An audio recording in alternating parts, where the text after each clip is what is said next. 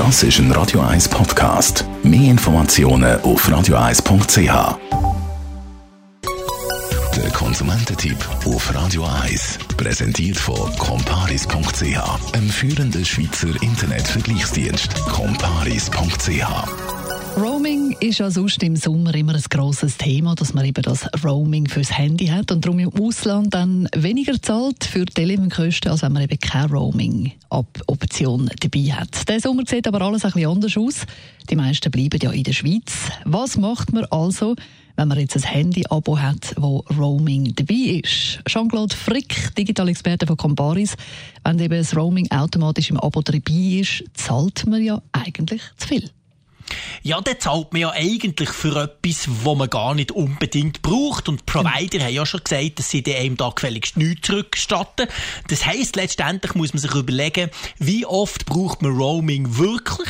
Oder anders gefragt, hat es in dem Abo, das ich habe, wo Roaming ein Bestandteil davon ist, hat es dort noch andere Sachen, die ich unbedingt in diesem Abo brauche? Oft ist es so, dass bei den teuren Abo Roaming inklusive ist oder ein gewisses Datenguthaben im Ausland. Aber man kann dort zum Beispiel eben noch zusätzliche SIM-Karten haben, die man in verschiedenen Geräten brauchen kann. Zum Beispiel in einer Smartwatch und, und, und. Wenn einem das wichtig ist, dann ist man fast gezwungen, bei so einem Abo zu bleiben. Wenn aber nicht, sollte man sich definitiv überlegen, ob man nicht das Abo wechseln will. Wenn man jetzt aber grundsätzlich mit dem Abo zufrieden ist, auf was muss man dann schauen, damit man eben den Roaming-Teil schlussendlich eben nicht muss zahlen muss? Am einfachsten ist natürlich immer, wenn man bei dem Provider wechselt, wo man eh schon gerade dabei ist. Also wenn ich zum Beispiel bei Swisscom ein teures Abo habe, kann ich mal schauen, gibt es bei Swisscom ein anderes Abo, das grundsätzlich dem entspricht, zum Beispiel viel Surfen im Inland, aber eben zu Ausland nicht dazugehört. Bei der UPC ist es besonders einfach. Dort gibt es Abos, die haben Swiss und dort gibt es Abos, die haben Europe im Namen. Das heisst, bei den Europe-Abos hat der Roaming dabei, bei den Swiss-Abos logischerweise nicht. Dann kann man dort wechseln. Wichtig, wenn man das Abo möchte wechseln, ist natürlich, dass man die Kündigungsfrist beachten. Vor allem, wenn das Abo auf ein günstiges Abo soll gewechselt werden, dann muss man die Kündigungsfrist ähm, auf die zurückkommen. Meistens sind es zwei Monate, aber wenn ihr zum Beispiel das Handy vergünstigt bezogen habt, kann es durchaus auch mal länger sein. Da hilft im Allgemeinen das Gespräch mit dem Provider am besten mal schnell anrufen und fragen, was man für Möglichkeiten hat. Und wenn ich jetzt trotzdem ins Ausland gehe, wie mache ich es dann mit dem Roaming?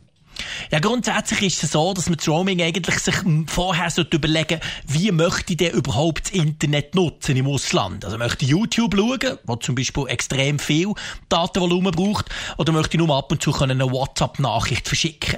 Bei praktisch allen Abo gibt es Datenpakete für im Ausland, wo man für 30 Tage dazu buchen kann. Da hilft am besten mal kurz zu schauen auf der Webseite oder einfach schnell beim eigenen Provider anrufen und schauen, was es überhaupt für Datenvolumina gibt, was die kosten und wie lange das die gültig sind.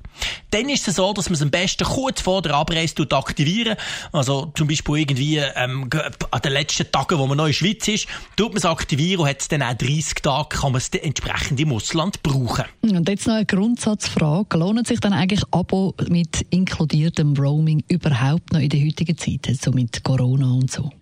Ja, bisher ist es so gewesen, dass man können sagen, die, die viel geschäftlich umreisen, die brauchen eigentlich so ein Abo, weil die sich gewöhnt sind, im Ausland ähm, viel Daten zu verbrauchen und vor allem, weil sie viel im Ausland sind.